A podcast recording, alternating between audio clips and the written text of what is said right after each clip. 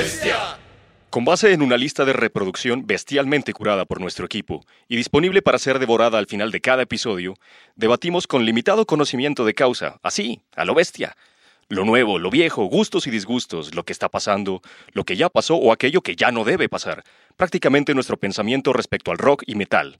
En definitiva, este es un podcast hecho a lo bestia. Bueno, gente, bienvenidos a esta segunda parte de nuestro podcast A lo Bestia, A lo bestia. donde estamos abordando el ocultismo en el rock y el metal, ¿cierto? Algunas vertientes, ya en nuestra primera parte hablamos un tanto de ese contenido teórico que aborda el ocultismo, unas cositas, eh, recalcamos de nuevo, no estamos profundizando en ningún tema, estamos haciendo como una exploración eh, muy general frente a, las, a las, eh, algunos temas relacionados con el ocultismo, pero sobre todo frente a las canciones que nos gustan y que, pues, que queremos compartirles con ustedes, eh, canciones que ustedes saben dónde encontrar ya, Spotify, Deezer, YouTube, entonces para que las escuchen, pues nos den sus opiniones en redes sociales. En esta segunda parte, de nuevo, estas, estos últimos episodios hemos sido los, los cuatro jinetes de este apocalipsis llamado podcast. Estimado Manuel, ¿cómo me le va? Bien, aquí volviendo ansioso de seguir hablando de temas ocultos. Como lo dijo, pues no nos acompaña ni Andrés ni Jonathan una vez más, pero ahí los tenemos ocultos.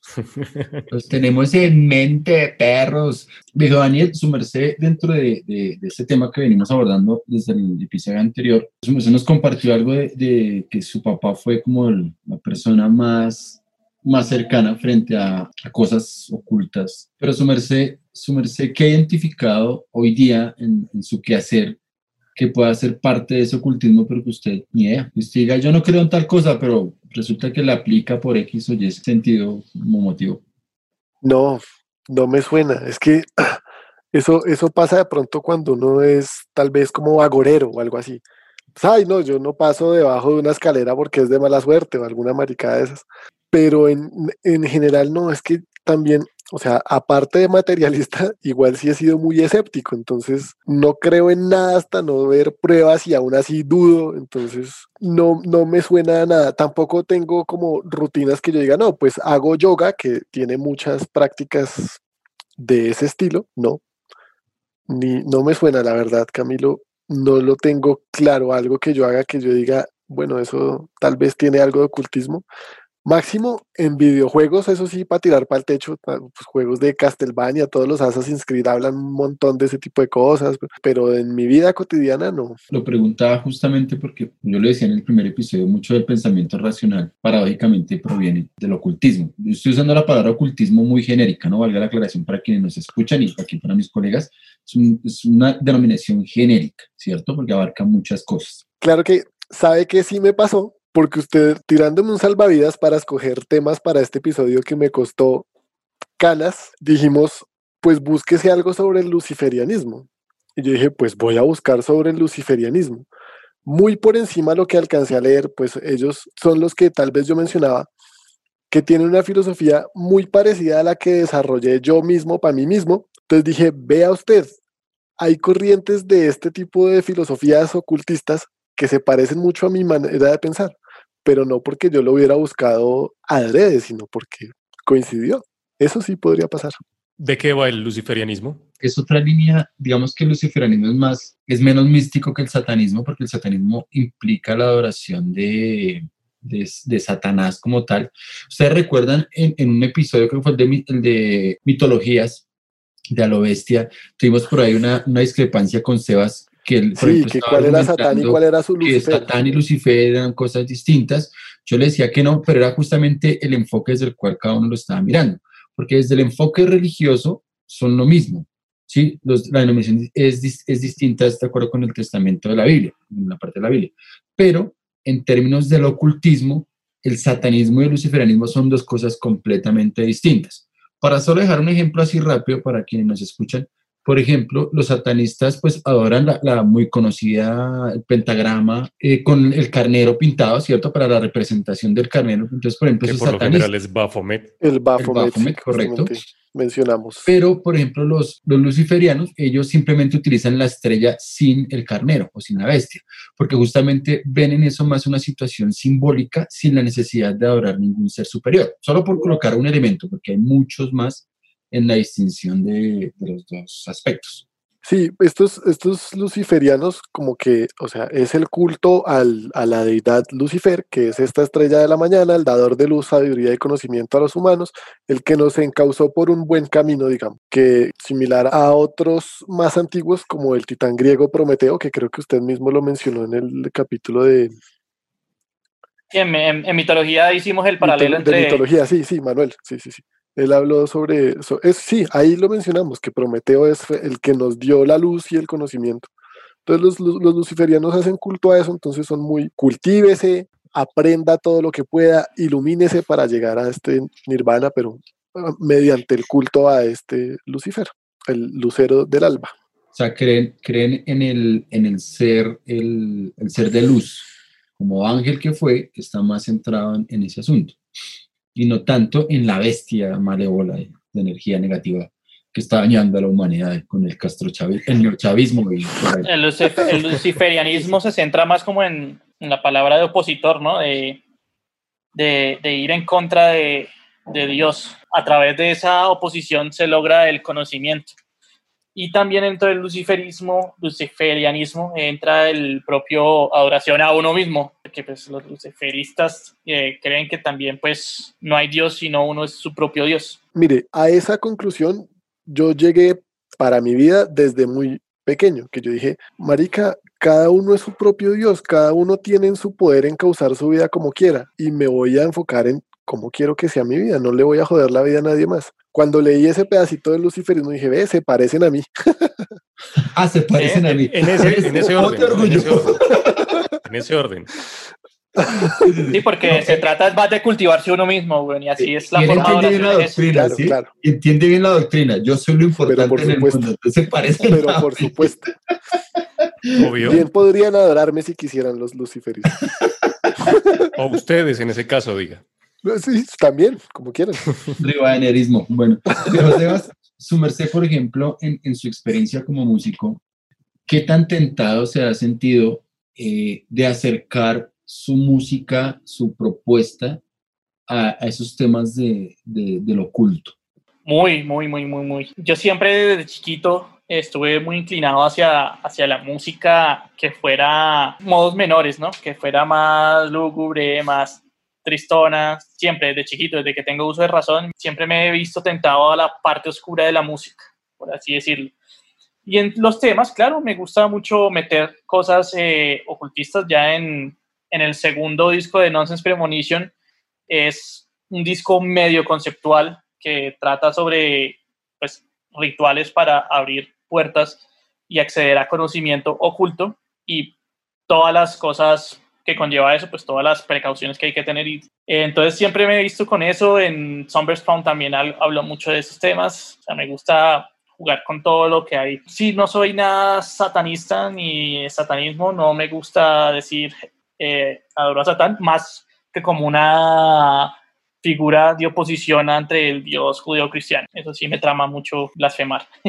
Un poquito con, con, este contexto arrancaremos esta, esta segunda parte no sin antes dentro, como lo dije antes, dentro de este ritual, pues un gran saludo a todas las personas que nos escuchan, que eh, comparten nuestro podcast, que nos dan sus like en las diferentes redes sociales y sobre todo quienes nos escuchan.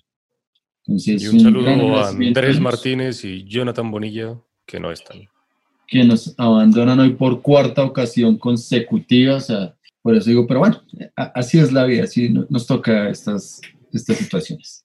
Entonces, este segundo, esta segunda parte de nuestro episodio de, ocultismo en el rock y en el metal, vamos a, abordar un poco eh, más como aspectos rituales, más como, como entender algunos aspectos de algunas prácticas del ocultismo eh, relacionadas con magia, con hechicería, incluso hasta cultos, eh, cultos ancestrales. Y algo, algo que también traigo a colación de, de nuestra primera parte, para quienes no nos escucharon, pues los invito a remitirse a nuestro episodio anterior.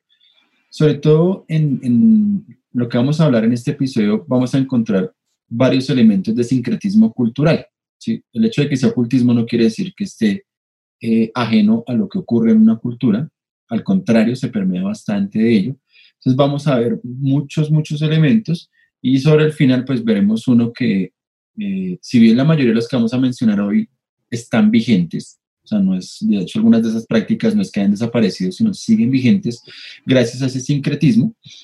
Eh, vamos a ver cómo hay algunas que de hecho están tomando fuerza. De Entonces, esa es la invitación para este episodio. Entonces, sin más preámbulo, entonces vamos a arrancar con la música, ¿cierto? Con la música de esta segunda parte. Póngale play a la playlist. Pónganle play a nuestra playlist en adelante. Antes de que empecemos la edición de hoy, quiero compartirles, voy a dejarlo en, nuestra playlist, voy a dejarle, vamos a dejarles una canción de Camille Saint-Saëns, perdón mi francés, eh, la Pero estuvo, estuvo bastante bueno. Convincente, es que hay que ser un poquito ahí rinítico para que suene mejor el francés. No, no, qué pena con los tiene, Tiene sus ventajas. Entonces, eh, les dejamos una, o les dejo un, un bonus track que a mí me resultó interesante en esta búsqueda, porque es un, un, un leitmotiv, un elemento que se, se, evoca muchísimo en el metal y me causó curiosidad, que era la, la danza macabre, siempre aparece así.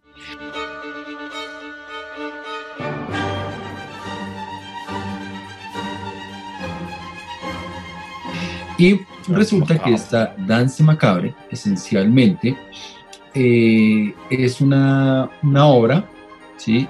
de Camille Saint-Saëns, eh, de 1875 que básicamente narra, también se basa en un poema anterior, que narra cómo los muertos en el día de, de los muertos salen a bailar, hacen su, su, fiesta y lo interesante de este ritual es que los cadáveres son cadáveres de plebeyos, cadáveres de reyes, cadáveres de jueces, cadáveres de comerciantes, o sea, básicamente lo que un, autor pues del ámbito de, de la sociología, pero también de la literatura, denomina el carnaval, ¿no? Entonces, Mijail Bakhtin, entonces que habla de, lo carnavalesco. Entonces, un poco esta obra recrea ese carnaval que representa la muerte, utilizando un poco eh, todo el mundo, todo el concepto religioso y esotérico de la muerte como algo que está más allá, como otra vida que hay en otro plano, pero que a veces vienen a este plano a, a recordar, a recoger cosas que han hecho.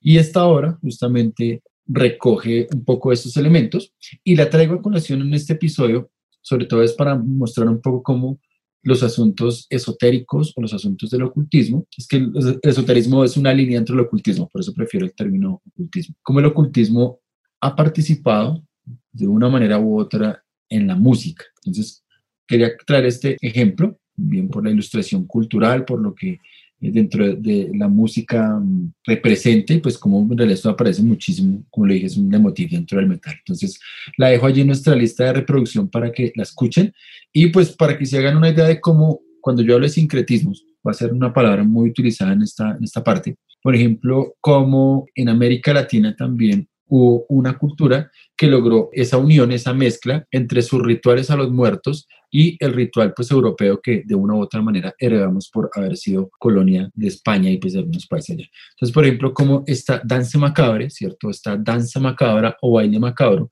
pues tiene una relación directa con lo que eh, hoy día, o en último siglo, se ha conocido como el ritual de los muertos en México. El culto de la Santa Muerte, sí. Día de los Muertos. El Día de los Muertos.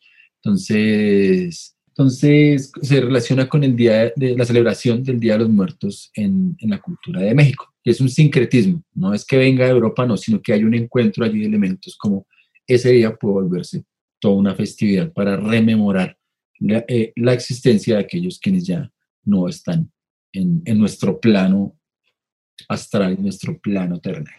Para más información, véanse Coco. de Disney. Sí, sí, pero Perfecto. sí, esa, esa, película es tal cual para, para, para ese día en particular. Sin embargo, el culto a la Santa Muerte no es solo ese día, es durante todo el año, es prácticamente una religión. Pero lo que sí, lo que sí es curioso para el que no lo sabe, es que esa práctica es reciente, como dice Cami, es del último siglo. Eso empezó no antes de 1900, incluso no antes de 1950, por ahí. Lo que pasa es que todo el producto comercial desde los 90 empezó a tener un boom desde México. Y el sincretismo del que habla Camilo, por ejemplo, eso viene incluso desde los cristianos. Porque antes, también es curioso porque hace, hace poco leí eso, es de una doctora, en, creo que es en historia o en antropología, que está dando un curso en, en un museo en, Ciudad de México respecto a de dónde viene el culto. Y el sincretismo con el cristianismo es para adoctrinar a la gente, o sea, al cristiano lo adoctrinan y le dicen pórtese bien y siga a Dios y demás, es para la vida eterna, para la vida posterior. Y en ese sentido, le hacen temer a la muerte, le hacen temer a Dios, pero a la vez le hacen adorar a Dios y de alguna forma habían unos, unos carnavales o unas procesiones donde se mostraba la figura como de alguien que representaba la muerte. No necesariamente es el esqueleto como lo, como lo toman ahora en México, ¿sí? Pero era una figura.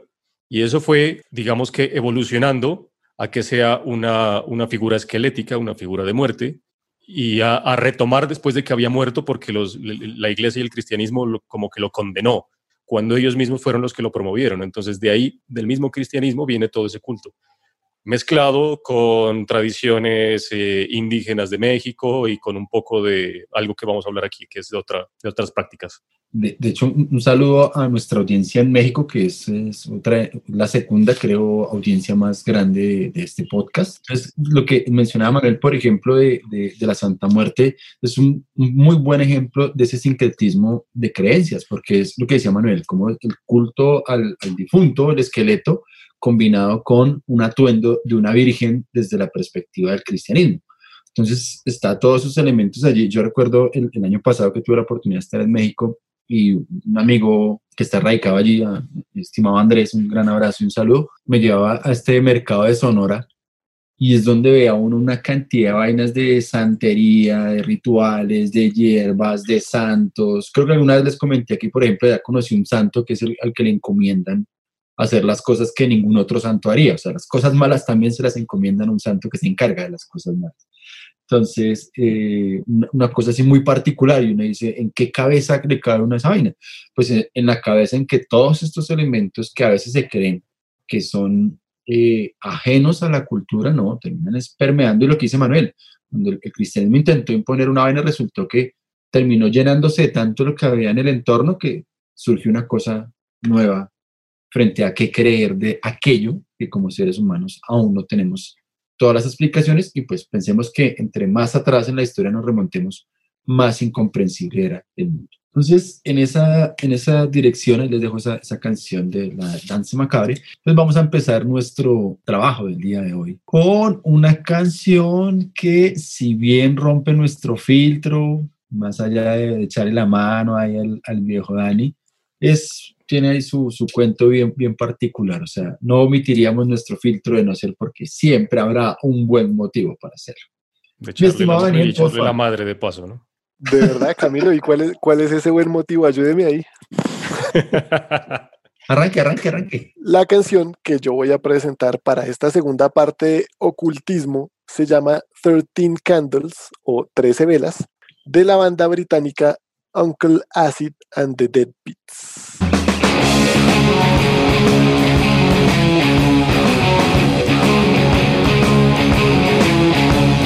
Pues Son Classic es una banda eh, inglesa de rock mm, tirando al heavy metal eh, formada en Cambridge por el músico Kevin Stars, que es como el principal de la banda. Por lo visto ha cambiado de miembros de la banda varias veces.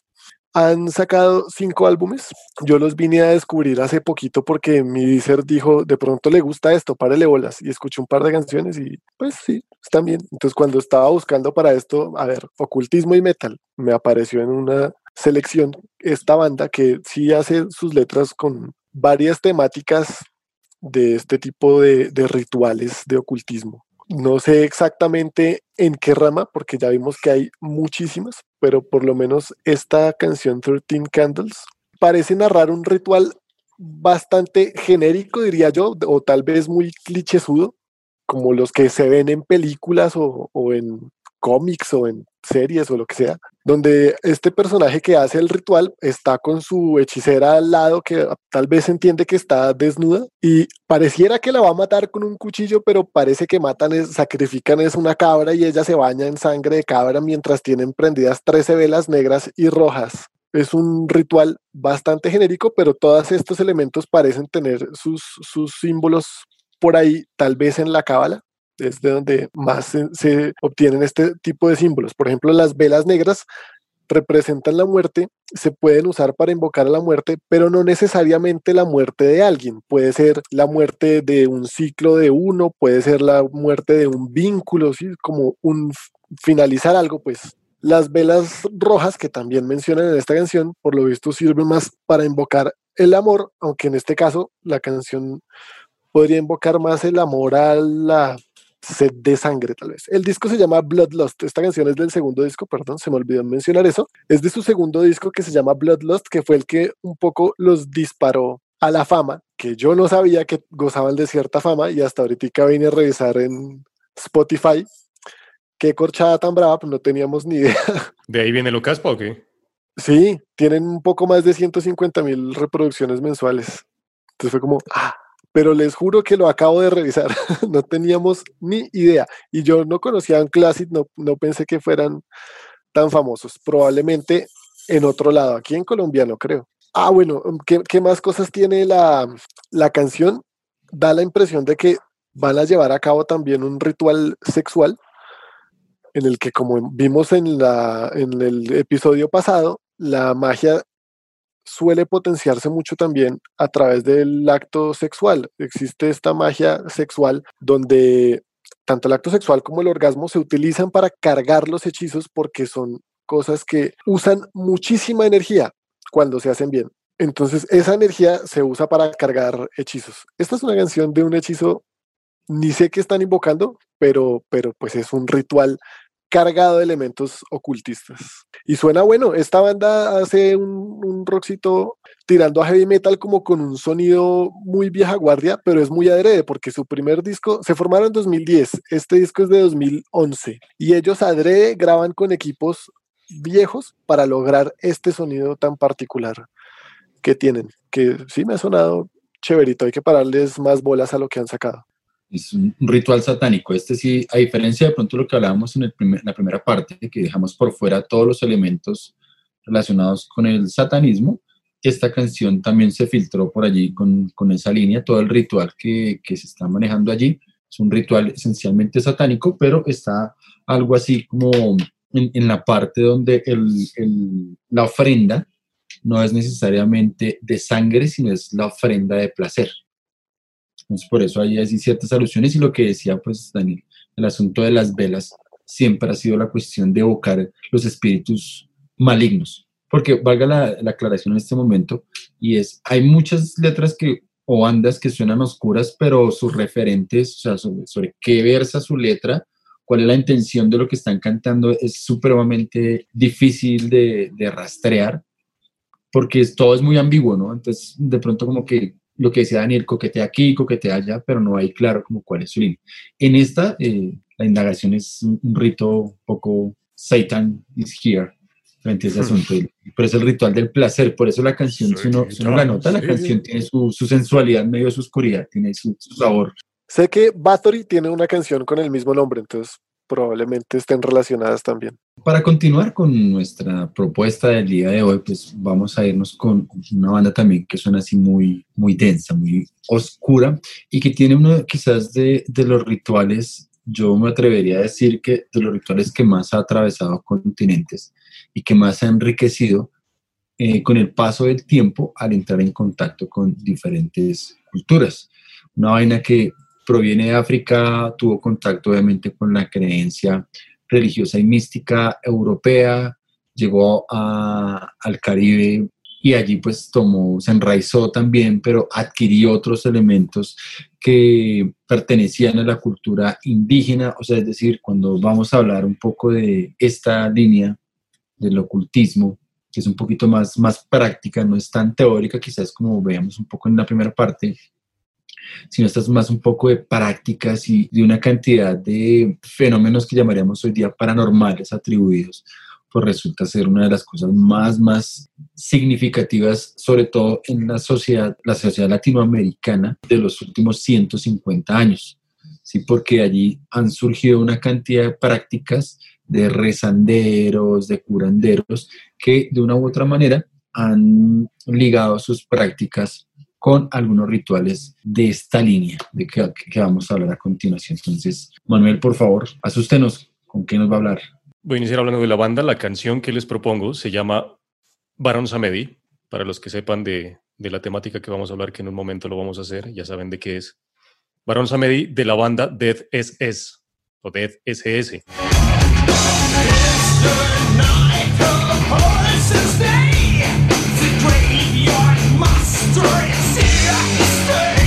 Esta banda, que es italiana, que se formó en 1977, o sea, estamos hablando de una, de una banda ya un poco añeja, son para muchos precursores y de los primeros en el doom, en el horror rock, que ellos mismos fueron, ellos digamos que se autodenominan su música así, horror rock, en el doom metal, en el doom rock, y también son influyentes y son, digamos que, de los primeros en hacerlo, son muy influyentes para el black metal, no por su sonido, pero en el black metal por el contenido de sus letras y porque fueron de los primeros también en usar corpse paint y maquillaje en tarima. Y estamos hablando de finales de los 70, ¿okay? principios de los 80. No son los primeros, son unos de los pioneros, junto con otros. Y los accesorios que usaban y usan todavía en sus shows en vivo, porque utilizaban objetos de cementerios antiguos, huesos humanos, sangre de animal adquirida en carnicerías locales, gusanos, carne podrida y muchas de estas pues se las tiraban al público y eso en los 80 pues era completamente nuevo, era atípico y era transgresor. Entonces esta banda que se formó en Pesaro, Italia, en el 77, es liderada por su vocalista y pues único miembro original hasta el momento, que fue el de la idea incluso, que su nombre de nacimiento, su nombre de, es Stefano Silvestri, pero que él mismo tiene un seudónimo que es Steve Sylvester.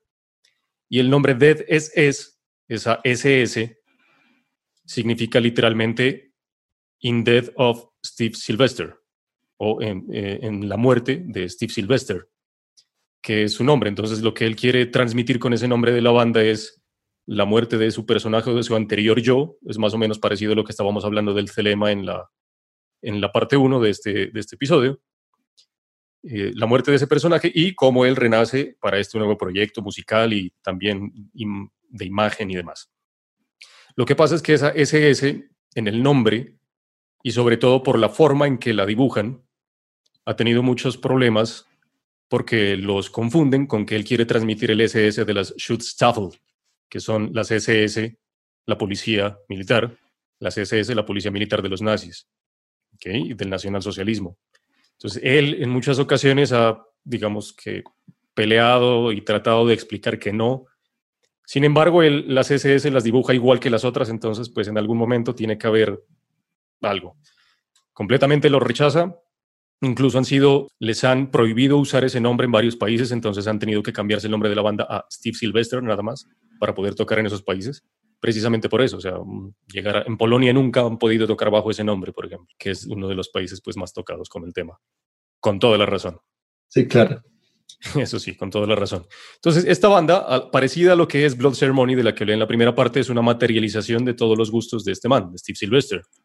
Ocultismo, cine de terror, pero también le mete cómics eróticos y el rock de la época. Entonces, él quería reunir todo eso bajo un concepto de glamour, donde en la tarima la banda se forma, se, forma, hoy en día son cinco integrantes, antes eran cuatro, pero o hasta seis, donde eh, él representa el cantante, él es el vocalista, él es el vampiro. O sea, son los personajes clásicos de las películas de terror de Universal, por ejemplo. Entonces él es el vampiro, el bajista es la momia, el baterista es el hombre lobo, el guitarrista es los guitarristas, uno es un zombie y la otra es como la representación de la muerte. Y últimamente, en, en los noventas, incluyeron en el disco y de ahí en adelante del disco que hace parte de la canción que les estoy recomendando. La canción se llama Baron Samedi, el álbum se llama Do What Thou Wilt o Haz lo que quieras, haz tu voluntad. El nombre de ese disco también está relacionado con la máxima del telema de Aleister Crowley. Entonces este disco también tiene muchas muchas, digamos que, referencias al telema y a, Crowley. Entonces también una relación con el episodio anterior. Ahí incluyeron eh, un tecladista y el tecladista representado por el fantasma de la ópera. Entonces todo esto el man lo hace muy, muy artístico. Entonces no solo es la música, no solo es las letras, sino también la representación en vivo de lo que hace. Él siempre contrata a maquilladores profesionales de cine, de televisión, para que les hagan el maquillaje antes de salir a escena. Entonces todos los, los conciertos de ellos son muy... Si bien es una, es una banda bastante conocida dentro del underground, pero es bien underground. E incluso muchos artistas eh, europeos y, estadounidenses y pues bueno, americanos en general de todo el continente, lo tienen como referencia precisamente porque ha sido un tipo que, que, se ha mantenido bajo esa, esa fidelidad de su imagen y de ese, mensaje que quiere transmitir a lo largo de todo el tiempo. Bueno, este, este man sacó un libro hace como, no sé, 10 años más o menos, que se llama El Nigromante del Rock, que es como la historia de la banda y de él desde el principio, desde el 77 hasta el 82, porque en el 82, digamos que tuvo un parón hasta el 87 y en el 87 la volvió a armar en Florencia, o sea, en otra ciudad, con otra gente, completamente diferente. Entonces siempre ha sido el man como el, principal. Y este año ya están promoviendo, ya salió, sacaron otro, otro libro que se llama La historia de Dead Cess, que es desde el 87 hasta el presente. Solo que está en italiano por ahora. Entonces, si alguien sabe italiano, chimba, adquiéralo porque es bacano. Y es, es, es un concepto así todo como de serie B, porque eh, eh, el cine de serie B, ese terror, se hizo muy de moda en los 70s y en los, en, los 60s en Italia. Los directores de serie B famosos son los italianos. Eh, Dario Argento fue de los últimos incluso, pero antes habían películas de serie B muy reconocidas dentro pues, de los que nos gusta el cine de terror y el cine de serie B también. Entonces tiene esos elementos en escena también, porque son como representaciones así grotescas, pero como de bajo presupuesto, incluso si el man contrata maquilladores y todo. Una etapa como industrial desde finales de los 90 hasta casi finales de la primera década de los 2000. Entonces, durante esa época fue que yo conocí a la banda. Sin embargo, esta, esta canción es de, de un disco anterior a esa época, o sea, tiene ciertos elementos de industrial, pero no tan, tan presentes. Pero mire que yo la escuchaba, eh, viejo Manuel, perdón. ¿Sabe a mí qué banda me evocó? White Zombie. Sí, sí, total. Sí, sí, total, a mí también, weón. El inicio, pero sobre todo esta canción, el inicio. No, y los riffs, los riffs son muy, muy White Zombie, weón. White Zombie, sí. Yo, de hecho, me hizo, pues me tocaba buscar la banda, de dónde, cuándo, entonces me quedé con la duda, sí. O sea, me, me quedó la tarea de escuchar cómo era antes, que es, es, de finales de los 70, principios de los 80, cómo era en esa época, para entender si de pronto eh, es influenció a, Rob Zombie, en White Zombie, porque ni siquiera es en Rob Zombie, en White Zombie, que tiene ese, como esa, esa, esa percusión súper tribal que evoca esa parte oscura, pero también como ese sonido industrial ahí como raro. Yo la escuché yo, ¿y esto qué es? Para, para mí eso era White Zombie, yo, wow. Por eso el asunto del industrial no me suena loco. Ah, por lo menos a mí no me suena descabellado. me suena que tiene mucho, de hecho. No, no, no, lo tiene, lo tiene. Industrial de los 90, ¿no? Lo tiene, pero por ejemplo, los tres siguientes discos a este, que es del 97, los tres siguientes que son Panic, Human Anomalies y The Seven Seal, eh, que el último es del 2000, de esos tres, el último es del 2006, porque el más reciente pues es del 2018. Esos tres sí son reindustriales, ¿no? Entonces este es como antecito de esa época, pero ya tenía presencia, ¿no?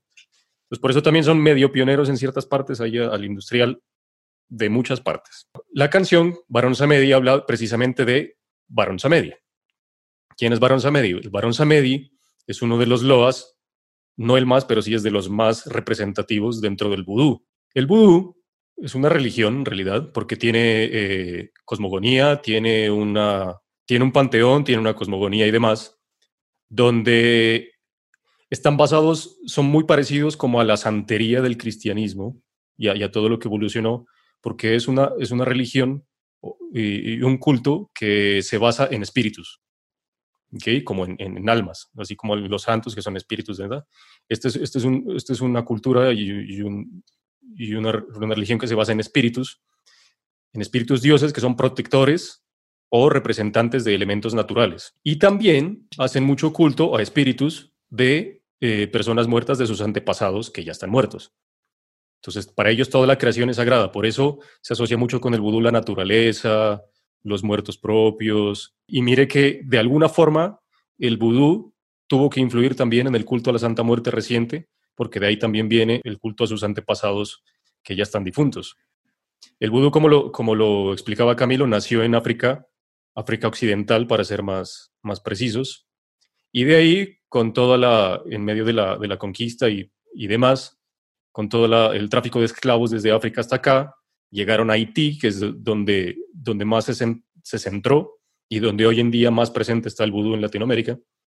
Y aparte de eso, es muy presente en la costa sur de Brasil y en el estado de, Luisiana, en, en, Estados Unidos, muy relacionada a New Orleans, y donde en, en, New Orleans, por ejemplo, está la historia de la, de la sacerdotisa vudú más famosa, porque pues era la más, como la más bombástica, la más, la más boleta de toda la historia de la que conocen, todos los que conocen de vudú saben de ella, que es Margie Lebu. Y Marie Lebu nació en, en el 1794, fue considerada la reina del vudú, pero pues ella tuvo muchos, mucha maña también para hacerse conocer y para hacerse sentir. Por ejemplo, tenía todo, toda una secta de chicas que le ayudaban e iban por toda la ciudad como oyendo conversaciones de la gente de plata, entonces de los manes sobre todo, de los esposos. Cuando las esposas de ellas llegaban a preguntarle, bueno, yo quiero saber de mi marido, ella les decía por debajo los secretos como si los adivinara pero es porque ya alguien los fue a escuchar por allá. Pero bueno, la cultura o la, la, religión del vudú se basa en el culto a los espíritus. Ellos, en, dentro de su panteón, tienen un dios creador como tal, que se llama eh, Bon Dieu. Y esto viene muy asociado del francés, ¿sí? porque eran colonias francesas incluso en ese tiempo, por eso mismo. Entonces, Bon Dieu en francés es el buen Dios, ¿no? un, dios un dios bondadoso. O también le dicen Bondi o, Magu, que es como el carácter de, de la lengua de África eh, Occidental. Y este Dios creador es de carácter femenino. Es de las pocas religiones o de los pocos cultos donde tienen un carácter femenino para alguien creador. Como es muy, muy relacionado aquí en América, pues también la Pachamama o, es, femenina, ¿no? Y también tiene su contraparte, que se llama eh, Lisa, que si bien en español entendemos Lisa y en inglés como un nombre femenino, es la parte masculina, su contraparte, y es como el esposo de ella, que es eh, representado por el sol, porque eh, el dios creador, Bon Dieu, es representado por la luna. Entonces, ellos, si bien es el dios creador, los humanos como tal, que adoran a ese dios creador, no se pueden comunicar directamente. Por ejemplo, en el, en el, en el cristianismo, los creyentes le rezan directamente a Dios. Si bien van a la iglesia a comunicarse con el, con el cura para que los perdone y demás, él es el, como el camino entre Dios y, y, el humano. El humano, el cristiano se puede comunicar directamente con Dios, le puede rezar. En el vudú no hacen eso porque no pueden comunicarse directamente con ese Dios creador. Entonces lo hacen a través de los loas.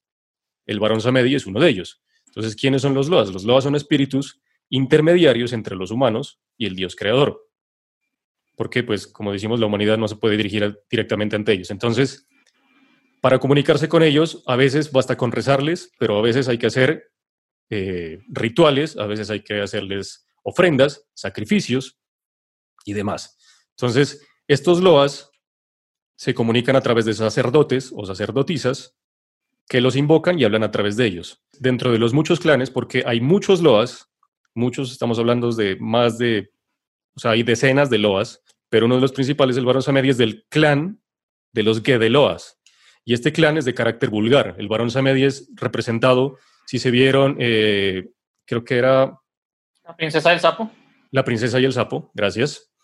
El que está representado hoy es más o menos así lo representan. El varón Samedi está representado por un sombrero de copa y es un, es, una, es un cadáver, porque pues bueno, es una persona que está pintada la cara de blanco muchas veces, asemejando al esqueleto de un cadáver, o directamente una calavera de su cabeza, y está vestido de, muy formal, con un traje elegante, como vestían a los muertos antes. Entonces es como la, representación. Y es, eh, tiene un carácter vulgar y está asociado a, tanto a la muerte como a la fertilidad, y sus colores son el negro y el morado, por eso también hay la princesa y el sapo. El varón Samedi es la cabeza de ese clan y es representado como eh, un dios, si bien es un Loa, muchos lo tratan como dios, como precisamente el dios de la muerte y también relacionado a la fertilidad, porque él también está asociado a la, al dios de la sexualidad, pero particularmente de la sexualidad violenta. Es un man que tiene un gusto por la fiesta y la farra, entonces le gusta el ron, le gusta el tabaco. Siempre, lo, siempre que lo pintan, lo pintan con un, con un vaso de ron y con un tabaco en la boca. Y es el regente también de los, de los, y el custodio de los difuntos y son los que lo guían, los guían su camino hacia el reino de la muerte, que él es el rey de la muerte. Entonces también le asocian poderes sobre la vida y la muerte. Él puede decir quién vivir y quién no, entonces puede curar cualquier eh, enfermedad, porque si él no lo acepta en su reino, entonces el otro simplemente sobrevive. Y con eso, entonces, le practican muchos rituales a este man. Entonces, los rituales son ofrendas de alcohol, ofrendas de fiesta y algunas partes de Luisiana, como en Luisiana se celebra el Mardi Gras, que si bien el nacimiento del Mardi Gras tiene una connotación, viene del cristianismo, porque nace es como, son los últimos días antes de la cuaresma donde la gente se puede desordenar, comer, beber y tirar todo lo que quieran.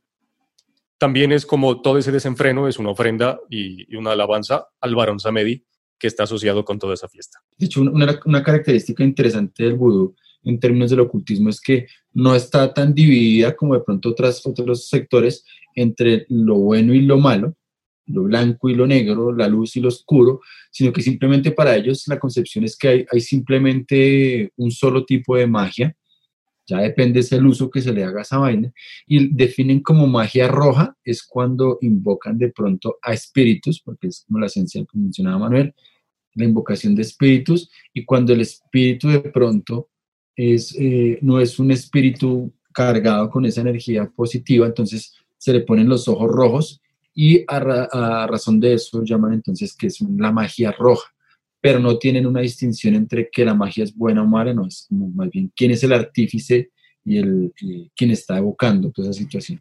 Bien, muy, muchas gracias esta banda. Yo creo que este, eh, lo, que mencionaba hace un rato, yo me, me volví a escuchar muchas veces el, el intro de esa canción, o sea, estaba fascinado. Sí, sí, sí, no podía salir ahí de, ese asunto. Y es también ese, ese, pedacito, ese, intro es industrial porque esas danzas tribales que usted decía es como medio macabro también, es bien bacano por eso. Y esa banda tiene muchas influencias también, pues obviamente el sonido de Black Sabbath y demás, pero, pero escúchenla porque es bien, tiene muchas, muchos géneros dentro de la misma, es bien rara, bien bacana.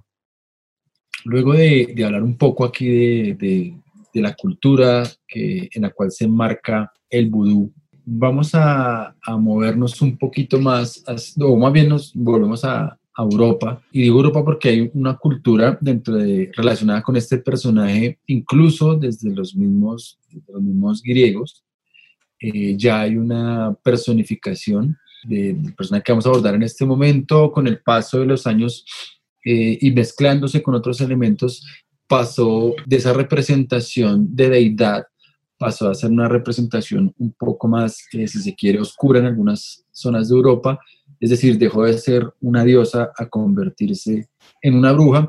Y es una creencia dentro del ocultismo muy dispersa con múltiples significados dentro de, la misma Europa.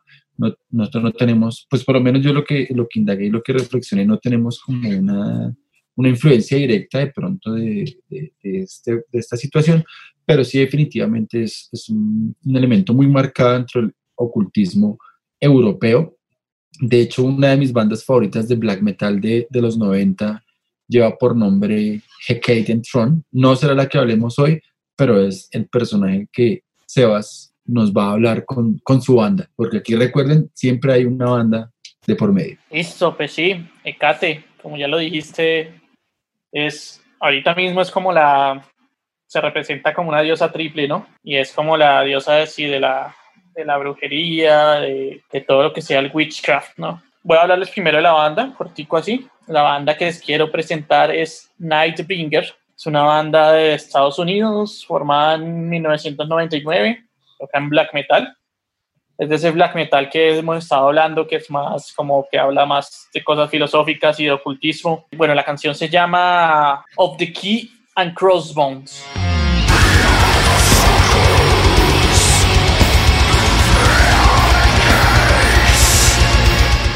Es del quinto álbum de Nightbringer, que el álbum se llama Terra Damnata, del 2017. Ecate siempre ha sido asociada con las encrucijadas o los caminos que se, que se entrelazan, más que todos los tres caminos que se entrelazan. Se le asocia mucho a la luz como portadora de ella de luz, a la magia, a la brucería, al conocimiento de hierbas y plantas, nigromancia y a la hechicería. Ecate también se la ha adorado y pues se la ha querido mucho porque en, Grecia era la protectora de, hogares. Y digamos que para en rituales ya más modernos de magia y hechicería, cuando se quiere invocar los poderes de, de Cate, pues, o a la protección de Cate, se trabaja siempre con, con llaves, o sea, las llaves son un símbolo muy atribuido a, a Hecate. Son precisamente estas llaves las que abren la, las puertas entre un mundo invisible y un mundo tangible. Y se dice que Hecate abre lo que antes estaba cerrado, que comulga mucho con, con lo que hemos estado hablando estos dos episodios del ocultismo, ¿no? Ya sea nuestra psique o que abran puertas hacia otras dimensiones, esa Hecate a quien se le pide esto. Esta canción de Nightbringer, ¿por qué la escogí? Pues porque yo abrí la letra, yo sabía que esta canción, esta banda siempre hablaba de, de temas ocultistas y vainas. Y para esta segunda parte, que es más, que tiene que ver más con cosas de rituales, y ellos comienzan la canción diciendo una de las formas, pues, simbólicas de invocar a Hecate. Entonces, se los leo en inglés y después te los traduzco. Ellos dicen, three are the circles and three are the gates, three keys to unlock a leaden manacles of the gates, three are the faces of the three are her veils, by three secret names I call her at the threefold way. Esto traduce que tres son los círculos y tres son las puertas. Tres llaves para desbloquear las esposas de plomo de las puertas, tres son sus caras y tres son sus velos, y por tres nombres secretos la llamo en la encrucijada de tres caminos. Ahí como vemos, como ya les estaba diciendo, se le asocia mucho a las llaves que abren puertas a conocimientos y también se le asocia mucho con la encrucijada de tres caminos. En otra parte de la canción se, menciona una palabra que está en griego que es trigemistos. Esta palabra trigemistos está muy, muy asociada al ocultismo y a una escuela que es el hermetismo, ¿no? Una corrección, es trimegisto. Entonces ya con la aclaración de, de Cami, decir trismegisto, ¿qué, ¿qué significa, Cami? Tres veces grande. Tres veces grande, así es, tal cual. Entonces en la letra eh, no, llaman a, a Hecate o a varias encarnaciones de Hecate como Hecati, Phosphorus, Enodia, Trismegistros. Después otra vez la llaman Trivia, Sucopompos, Sofia, Trismegistros. Entonces yo me puse a buscar qué es esto. Hecate, pues sí es el nombre normal de Hecate. Phosphorus, me puse a buscar qué es Phosphorus. Phosphorus era como le decían al planeta Venus antes, que simboliza, pues, ustedes saben que esa estrella de la mañana que le dicen, pues, que uno ve al amanecer, ese es Venus. Y en griego, pues, era el, el traidor de luz, pues, que se le decía. Y a, a veces se le asocia con Hecate como porque ella es la portadora de la antorcha. Ella también se le, se le representa como una portadora, portando una antorcha.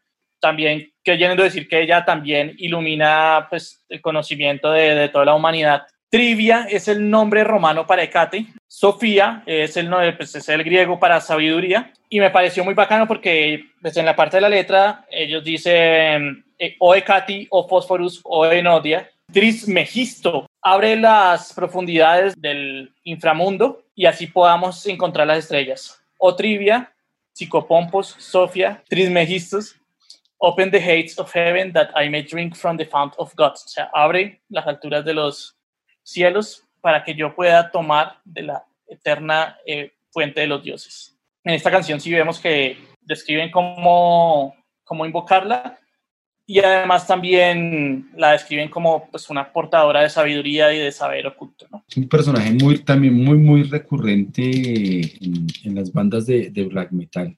Hécate, es muy, muy, muy recurrente. Incluso en, el, en, el, en un videito animado que sacamos de, de Spawn, aparece por todos lados del videito la, las tres encarnaciones de Hécate, que siempre es como la diosa triple, ¿no? Ahí siempre aparece como la doncella, la madre y la vieja. Sí, le están metiendo uno por todo lado cosas de ocultismo que uno a veces ni se mosquea. Y eso conociendo uno a veces uno ni se mosquea. No, ay, tan bonito ese video animado. Y mire, pura maldad.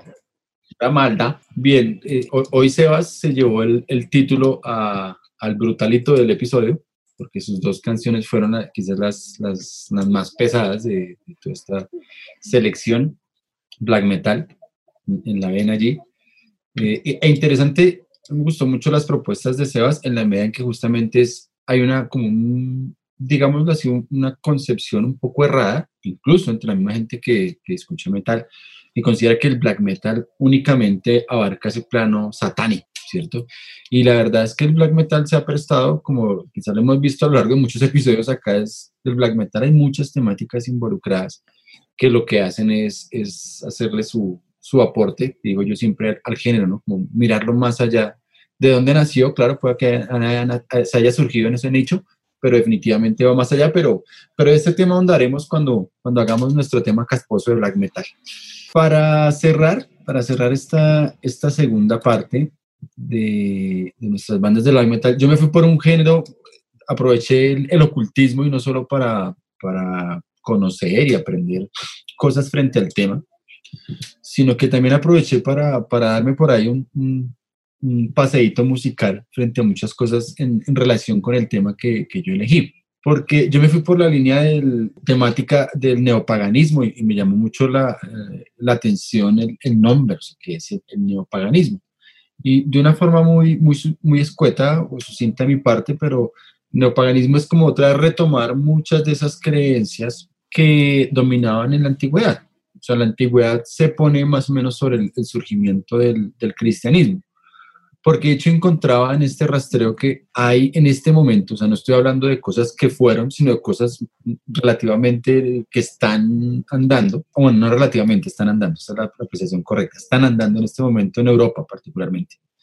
Entonces, hay incluso líneas del neopaganismo que están reviviendo lo que sería el cristianismo primitivo con sus costumbres, sus rituales, su creencia, su perspectiva. Entonces, hablar de neopaganismo no tiene que ver nada con, con demonios, sino revivir diferentes eh, elementos de culturas que existieron en la época en que el cristianismo se consolida. Más o menos es como el, margen temporal que, que, logré establecer de mi revisión.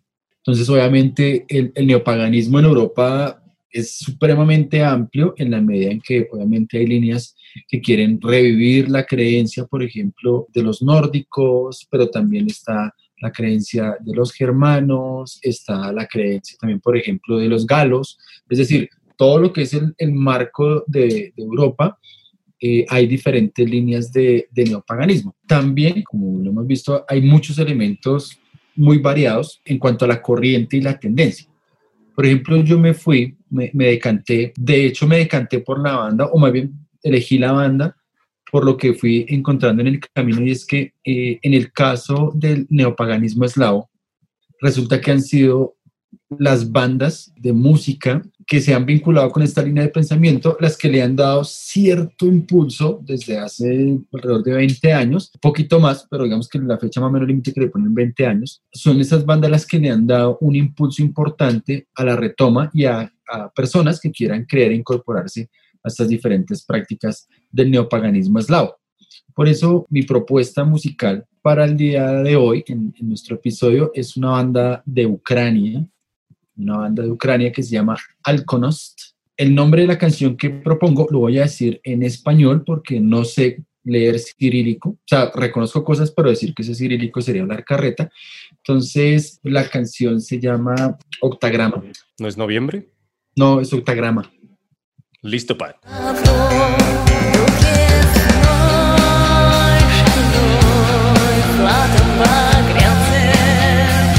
Sí, pasa es que hay una relación que es lo interesante de la canción y es el octagrama se relaciona también con, con, desde el punto de vista de esta gente y su cultura pagana, entonces hay una relación de noviembre y la naturaleza.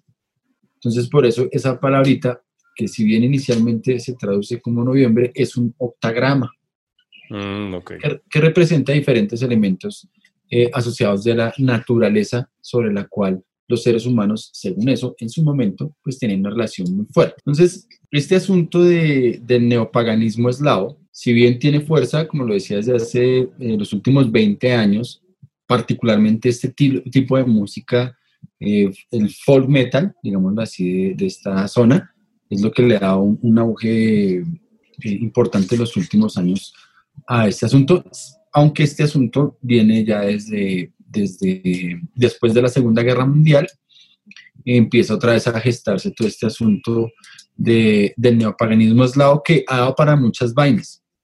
En la revisión que yo hacía, encontraba, por ejemplo, que ya incluso algunas, algunas líneas, algunas sectas de, de, este neopaganismo, particularmente en Rusia, ha dado para, para tratar de, en términos legales, que sean reconocidos como una comunidad para tener derechos civiles y derechos políticos. En consecuencia, este asunto del de neopaganismo eslavo también se ha dado, por ejemplo, hay, hay dos corrientes muy definidas que tienen que ver con una que es muy así tipo mm, muy nacionalista. De hecho, establecen que sus miembros tienen que ser de sangre eslava, no pueden tener sangre en ninguna otra parte de Europa, sino tienen que ser eslavos, es decir, eslavos ahí de, de Rusia y los países. Pan Entonces, tienen que ser eslavos, no puede ser de otra parte de, Europa ni del mundo. Entonces, esto ha dado también como a ciertos grupos que se, se entienden como de, de extrema derecha, pero también ha dado otra, otra vertiente, los cuales se relacionan mucho con el asunto de la ecología y la preservación de la naturaleza, que una parte que me llamó, me llamó especialmente la atención en relación con, con la banda que propuse, con Alconost, porque eh, justamente lo que, Alconost está un poquito evocando allí, lo que voy a hablar de la canción de Alconost es una traducción hecha a punta de Google Translator porque no se consigue una versión en, inglés de, de, la letra de la canción, pero sí hay diferentes elementos que están evocando justamente a la naturaleza como ese elemento que hace parte del, ser humano y sobre el cual se necesita. De hecho, en, el video hay algo natural, es como la cantante protagonista del video, entonces se va despojando de sus ropas, jamás queda desnuda, sino si en algún momento lo que la va a proteger es la misma naturaleza. Entonces, un poco la línea de pensamiento de, de este neopaganismo, sobre todo del neopaganismo eslavo, pues está justamente enraizado en este asunto de, de, lo ecológico y de cómo el ser humano debe volver a ser parte, debe, debe volver a encaminarse en función de ser uno con ese medio ambiente, que es evocar lo de sus, lo de sus ancestros. Por eso terminé explorando un, poco, un género que en realidad yo poco, yo creo que en varios episodios también lo lo he dicho y lo he demostrado, incluso en mis propuestas, que yo más bien poco al folk, poco a, a, esta a estas bandas de líneas paganas, pero pues en, en esta indagación me encontré con, con varias bandas eh, quizás la que me llamó la atención fue más otra, pero era un poquito más, más black metalera. Pero no, me, me fui por esta porque me llamó la atención cómo en realidad lograban esa sincronía entre lo que es esta ideología. Es decir, no estaremos frente a una banda que, que simplemente está tomando elementos mitológicos, sino que está tratando de darle con, otro grupo de bandas, no es la única, de darle cierto impulso a esta creencia en, en los dioses o en las tradiciones, más que dioses, en las tradiciones antiguas del pueblo eslavo. Entonces allí estaría esta última banda, Alconost, como digo, muy ajena normalmente a mis gustos musicales, pero pues valía la pena. estando tan lejos, sí, sí, sí, estando tan lejos en, en, en, el tema, pues valía la pena arriesgarse incluso musicalmente por otro lado. Pues allí quedará nuestra lista de reproducción esta banda de Ucrania. Es la segunda banda eh, más reconocida dentro del género y dentro del metal ucraniano. ¿sí? Después de Ginger. En, en la actualidad, la banda más reconocida del, del, metal ucraniano es Ginger. Entonces, quiere decir que esta banda, yo la verdad no la tenía en mi radar, no tenía ni idea, pero pues resulta una banda bien interesante, teniendo en cuenta la línea, por lo menos, eh, musical que maneja Ginger, ¿no? Que es más mucho más occidental, mucho más metal de vanguardia, si se quiere. En cambio, esta gente está en otra línea, entonces por eso también me llamó la, la atención frente, frente a este asunto. Bueno, entonces ahí estarían nuestras respectivas propuestas de, para nuestra lista de reproducción, que recuerden, Deezer, Spotify, YouTube, para que las, las revisen, nos, nos comenten a ver qué, qué opinan de esas diferentes propuestas.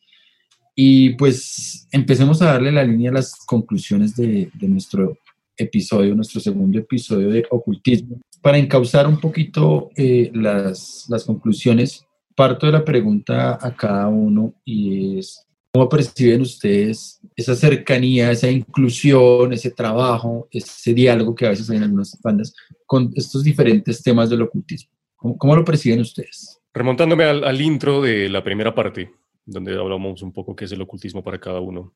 Creo que lo, lo, lo, veo como lo dije y es, y como lo decía Sebas también, ¿no? Eh, si bien yo, para entender el mundo a mi alrededor y la naturaleza y los, lo que sucede, me remonto a las ciencias exactas, por llamarlas de alguna forma.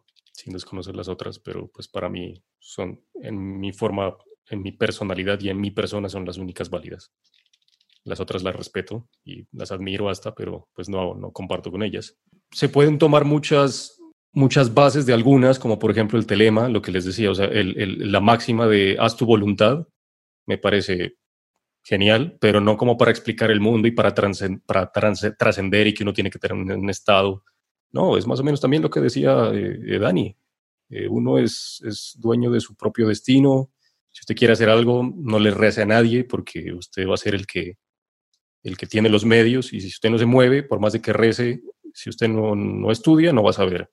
Por más de que rece y haga ofrendas y haga sacrificios, por más de que si usted no, no hace el bien, no le van a hacer el bien, cosas por el estilo. Entonces, dentro de esa forma es como la, el comportamiento de, de la vida y como yo lo veo. O sea, me gusta todo y simplemente, como les decía, es porque uno de todo tiene que aprender, incluso esa máxima sirve mucho, si bien yo explico la naturaleza y los hechos que pasan a mi alrededor de forma científica, me baso en la ciencia, pues porque no es que sepa la ciencia, me baso en ella, uno tiene que permearse de muchas cosas y en este caso todos estos temas ocultos uno puede agarrar de muchas partes porque pues el humano también no solo se, se, se, forma de materia. Entonces es como para la personalidad, para hacer el bien, para, para entender a las personas, para entender las comunidades, más allá de entender la naturaleza y el universo, que eso lo hago de otra forma.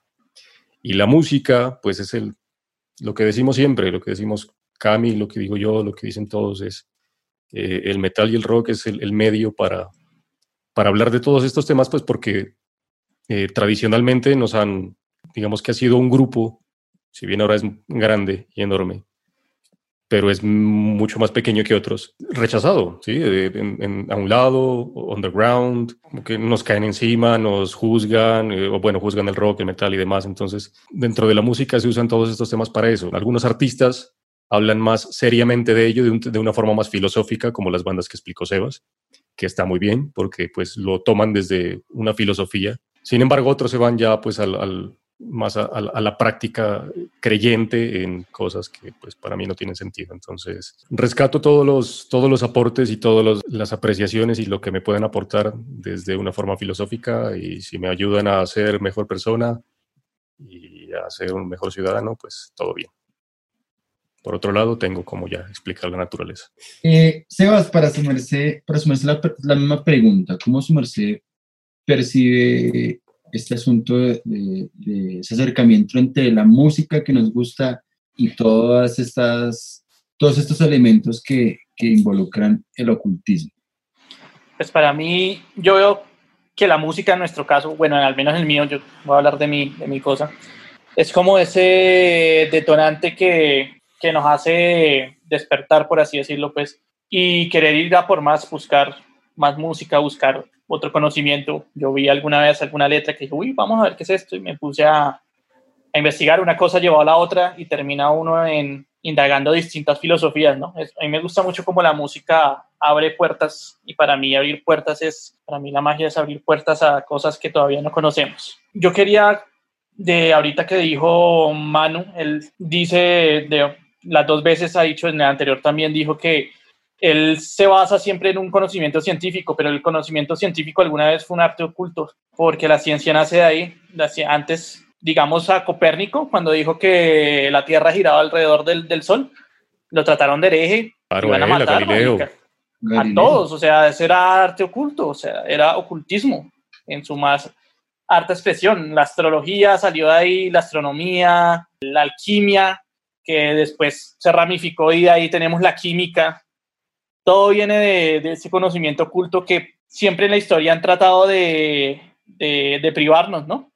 Siempre han tratado, siempre ha habido alguna corriente que trata de privar a la, a la humanidad de este conocimiento y de apagar esa llama de Prometeo que nos habían regalado. Entonces, para mí, para mí el ocultismo es eso, el conocimiento que nos ayudará a trascender. Su, su, merced diría, se basa entonces en esa dirección que una de las ventajas de, que los músicos exploren tanto este asunto del ocultismo es que se puede también estar buscando, se puede estar escudriñando en nuevas formas frente a la música. Sí, claro, o sea, en la música también tenemos que ver ese hambre de, de trascender las, las paredes, ¿no? Yo creo que el metal ha evolucionado tanto y no ha muerto es precisamente porque siempre está tratando de expandirse y, y romper esas barreras, ¿no? Y yo creo que para mí eso es ocultismo en la música. Tratar de romper esas barreras, siempre llevar, tratar de llevar las cosas al extremo y salirse un poco de, no los cauces. siempre en lo mismo. Bien. Eh, yo personalmente veo en todo este asunto del ocultismo, o sea, veo que hay, hay cosas que definitivamente uno eh, debe conocer, más que aprender, yo creo que es que debe conocer, en particular porque hay múltiples líneas que en realidad lo que le apuntan es a- al cultivo del ser humano, ¿cierto? Algunos lo llevan allá al plano de lo espiritual y al plano de la luz y la iluminación, rollo.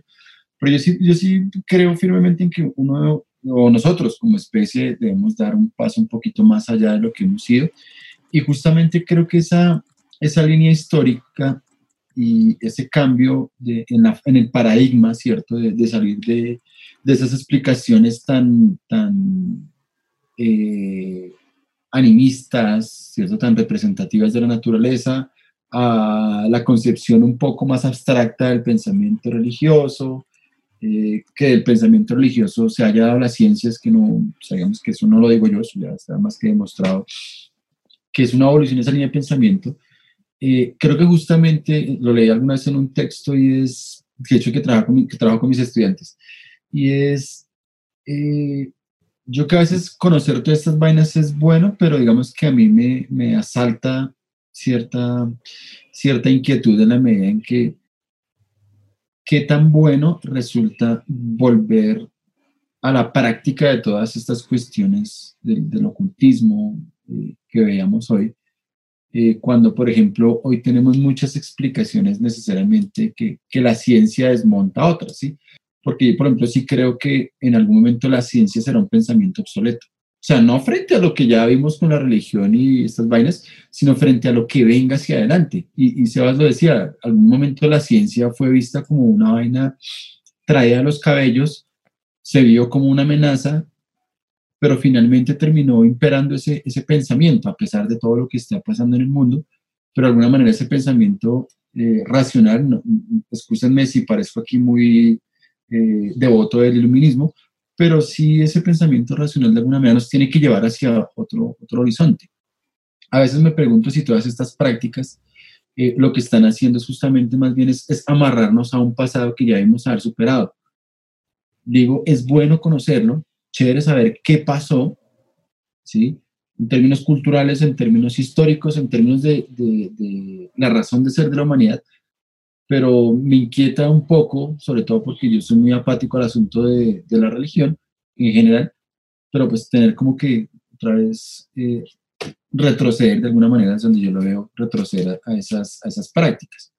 Entonces, eh, veía muy interesante pues, que la música definitivamente es, es un escenario cultural y el metal, el rock es un escenario que hemos demostrado en estos 35 episodios de Halo Bestia, que tienen una capacidad de, de, acercarse a otras expresiones culturales increíbles. Y yo creo que eso es, eso es un elemento válido. Me, me, atrevo a hacer aquí una, una profecía, pero pues ojalá hacia el futuro el, el, el buen metal, la buena música, tam, también se convierta en ese elemento de reconstrucción de la historia del ser humano, de lo que ha vivido y también de sus prácticas, que hablan un poquito de esas prácticas. Entonces, traté yo de hacer un poquito la búsqueda, pero pues sin, sin, sin una, una, respuesta fructífera, pero sí allá como, ¿será que hay bandas también que le hagan como el, el contrapeso a esa, a esa, situación? Porque definitivamente este asunto de, de, más allá de la cuestión de las creencias, pues este asunto, por ejemplo, del, del paganismo, del folk metal, o sea, tiene un trasfondo mucho más amplio lo que a veces nosotros como escuchas de la música logramos percibir. Digo, muy chévere en términos culturales, pero en términos de, de la reflexión de, como seres humanos, ¿para dónde nos está llevando esta situación? Entonces, eh, fue como la, la, misma pregunta que, que me hice luego de, de, hacer este ejercicio de curaduría del episodio. Se las comparto tanto a Manuel como a Sebas como a Daniel, pero pues también a, a nuestros oyentes frente a este asunto. O sea, chévere saber de esto, pero, pero hacia dónde nos está llevando en términos de, de la línea de pensamiento. Ah, yo hacía una analogía, sobre todo porque hace unos días eh, empecé de nuevo a repetirme la trilogía de, de, Volver al Futuro. Y es, a ratos uno no sabe si la línea temporal nos está llevando hacia adelante o nos está retrocediendo de forma significativa. Y creo yo que a veces el retroceder tanto nos nubla lo que es nuestro presente y nos enfrasca en un pasado que ya termina siendo obsoleto para nuestras propias necesidades. Lo pongo en términos de la ciencia, en términos de la filosofía. Incluso me atrevo a decir, aunque yo no soy creyente ni partidario de la religión, pero incluso en términos de la religión, que debería ser la religión hoy día.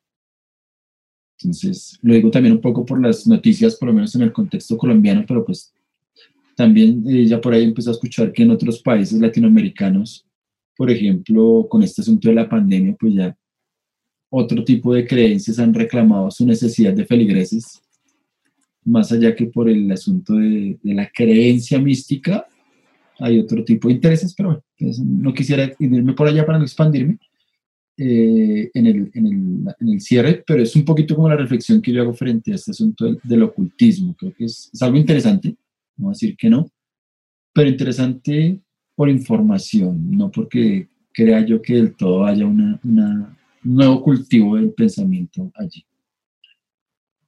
No sé, Manuel, Sebas, ¿qué quieren agregar? Sí, es como estudiar la historia. A mí me gusta estudiar la historia es por saber qué pasó, por saber cómo fue la humanidad, para saber los errores y no volverlos a cometer, o para coger todo lo bueno de todas partes y tratar de agruparlo en, en un pensamiento y en una forma de vivir. Entonces, todo esto aporta pero como conocimiento, lo que usted dice, no como práctica. Invitarlos a que conozcan, habrán conocimientos, pero tengan cuidado que al abrir puertas que no estén listas para abrir. También. Sí, porque de hecho el conocimiento creo que en cualquier línea es eso, ¿no? Lo que uno no está dispuesto a aceptar ni a entender es mejor no abrir esa puerta. Así de trascendentales para darle una línea así ocultista y macabra esta situación, pero recuerden que no todo el ocultismo es malo, entonces, esperamos que en el futuro nos recuerden, si alguien llega a este asunto, recuerden que esto era un podcast hecho. A lo bestia.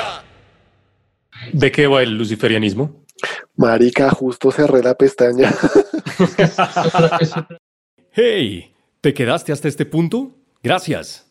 Queremos recordarte que el 23 de septiembre de 2020 estamos de aniversario. Se cumple un año de la publicación del primer episodio de A lo Bestia, ¿Recuerdas? Donde describimos de qué se trataba este podcast. Por eso, queremos hacer un episodio que sea muy especial dentro de nuestra historia. Y como tú, uno de nuestros oyentes más fieles, haces parte de ella, queremos que participes de este episodio como un integrante más de este podcast. Que digas con nosotros, yo soy a lo bestia.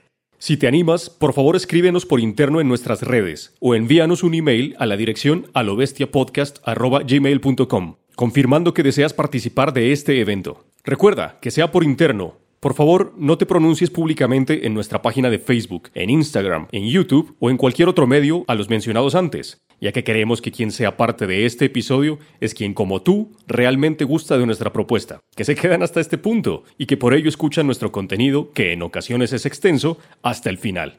La temática y las bases de este episodio son las siguientes. La idea es que nos cuentes cuál ha sido tu episodio favorito hasta la fecha, de los más de 30 episodios que hemos publicado. Y, siguiendo con la línea y formato que aquí manejamos, propongas una canción de una banda que se relacione con la temática de ese episodio en particular. Hablaremos de la banda, de la canción y del tema que se trata ahí. La fecha máxima para confirmar tu participación y enviar tu propuesta de canción es el domingo 16 de agosto. Queremos que digas con nosotros que este es un podcast hecho a lo bestia.